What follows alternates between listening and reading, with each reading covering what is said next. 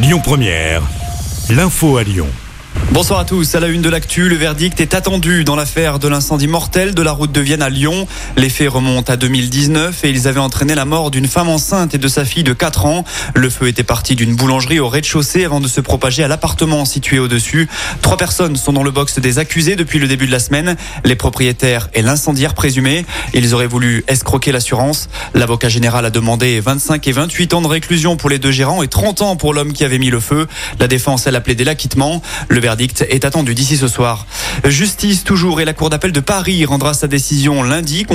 L'humoriste est jusqu'ici assigné à résidence à l'hôpital et placé sous contrôle judiciaire. Rappelons qu'il a été mis en examen pour homicide et blessures involontaires suite à l'accident du 10 février dernier en Seine-et-Marne.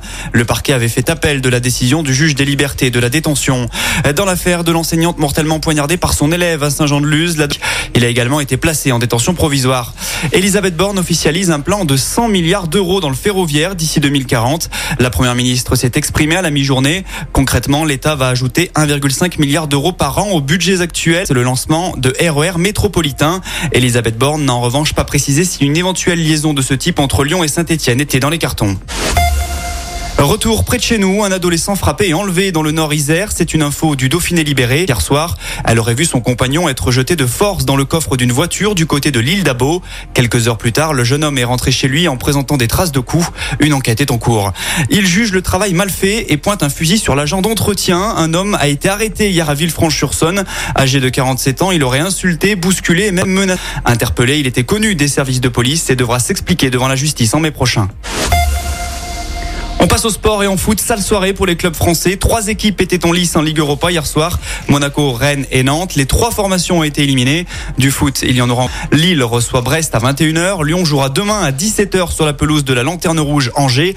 Alors que chez les filles, c'est la crise en équipe de France. La capitaine de l'OL, mais également des Bleus, Wendy Renard, claque la porte de l'équipe de France à quelques mois de la Coupe du Monde. Une compétition qu'elle ne souhaite pas disputer si Corinne Diacre reste la sélectionneuse.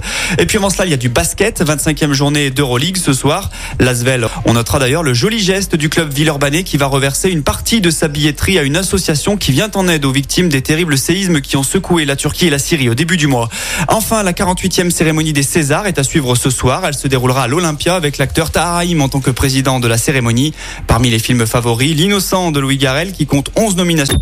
Écoutez votre radio Lyon Première en direct sur l'application Lyon Première, lyonpremière.fr et bien sûr à Lyon sur 90.2 FM et en DAB+. Lyon Première